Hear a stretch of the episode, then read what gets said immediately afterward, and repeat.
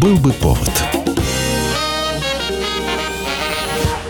Здравствуйте, я Михаил Антонов, и эта программа «Был бы повод». 18 июня на календаре и рассказ о событиях, которые происходили в этот день, но в разные годы, ждет вас в сегодняшней программе. 1937. Экипаж самолета Ан-25 в составе Валерия Чкалова, Георгия Байдукова и Александра Белякова начал беспосадочный перелет по маршруту Москва, Северный полюс, США. Через два дня их полет благополучно завершится приземлением на аэродроме города Ванкувер. На крыльях вот этого самолета, через холод, разделяющий нас, мы пронесли привет – от многомиллионного нашего народа великому американскому народу. Завоевать рекорд дальности полетов по прямой стремились самые развитые в техническом отношении страны. Так, в 1931 году рекорд был у США – 8560 метров. В 1932 году рекорд перешел к Англии, потом к Франции, а после в эту гонку включилось и молодое советское государство. В конце 1931 года было принято решение советского правительства о создании самолета, способного преодолевать большие расстояния. Первый образец Ант-25 был опробован в 1934 году. После, в августе 1935-го, летчики Ливаневский, Байдуков и штурман Левченко предприняли попытку перелета на Анти-25 по маршруту Москва-Северный полюс Сан-Франциско. Но летчиков постигла неудача. Неисправность в маслопроводе заставила их вернуться назад. В итоге к полету решено было привлечь Валерия Чкалова. 18 июня в 4 часа 5 минут по московскому времени Чкалов поднимает тяжело нагруженную машину с бетонной дорожки Щелковского аэродрома, и самолет берет курс на север. Это был полный трудностей перелет. То текло масло из трубки маслопровода, то замерзала вода в системе охлаждения. Но самой опасной неприятностью было обледенение самолета, его крыльев и винта и нехватка кислорода. Это все уже грозило катастрофой. Полет был все-таки завершен 20 числа 1937 года в американском городе. Ванкувер. Экипаж находился в воздухе без посадки 63 часа и покрыл расстояние более 9 тысяч километров. За осуществление этого перелета Валерий Чкалов и члены его экипажа были награждены Орденом Красного Знамени. Аэродром запрашивает, какой музыкой встречать победителей. Победителей хорошей русской. 18 июня 1939 года в Советский Союз из эмиграции возвращается Марина Цветаева.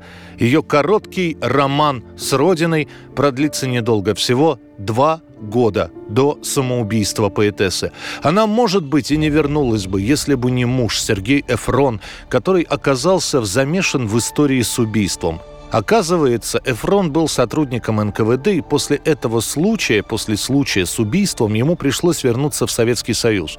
Учитывая, что до этих событий в СССР отправилась 16-летняя дочь Цветаевой, Ариадна, можно сказать, что судьба самой Марины была предрешена. Радость от соединения семьи длилась недолго. В августе 39-го арестовывают и отправляют в лагерь Ариадну. В октябре мужа Сергея Цветаева скиталась с часто болеющим сыном сыном Георгием, которого она называла Муром. Марина стоит в очередях с передачами дочери и мужу. Чтобы прокормиться, она занимается переводами. Война застает Цветаеву за переводами Федерико Гарсии Лорки. Работа была прервана. 8 августа 1941 года Цветаева с сыном уезжает на пароходе в эвакуацию. 18-го прибывает в городок Елабуга на Каме. В Чистополе, где в основном находятся эвакуированные литераторы, Цветаева получает согласие на прописку и оставляет заявление, фактически свою последнюю прижизненную записку. В совет Литфонда прошу применять меня на работу в качестве судомойки в открывающуюся столовую Литфонда 26 августа 1941 года. От 31 числа Марина Цветаева покончит жизнь самоубийством. Мужа ее расстреляют, ее любимый сынишка Мур погибнет на войне в 44-м, а Ариадна, дочь, проведя несколько лет в лагерях, будет реабилитирована только в 1955-м. 1995 год в программе Первого канала «Один на один» с Александром Любимовым в качестве ведущего Владимир Жириновский во время дебатов обливает Бориса Немцова апельсиновым соком.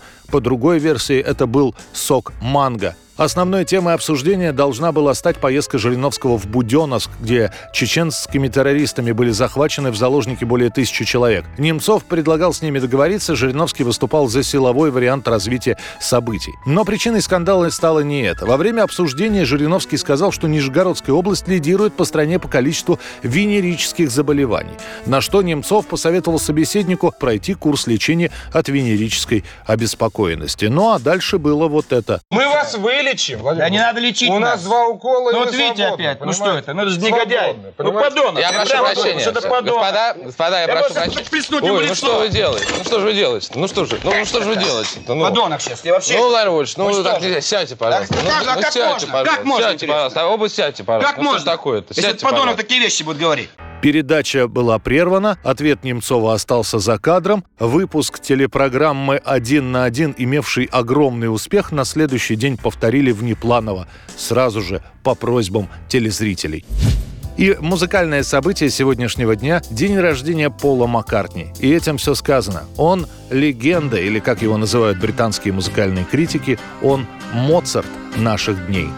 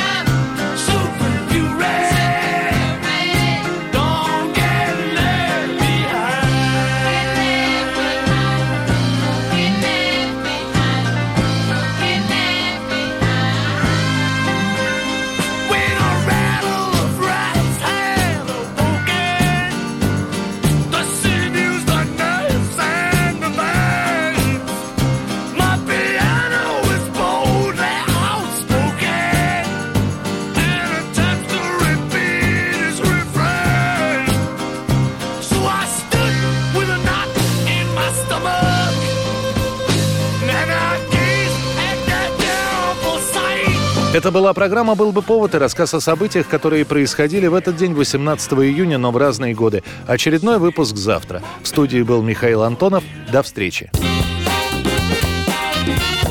Был бы повод.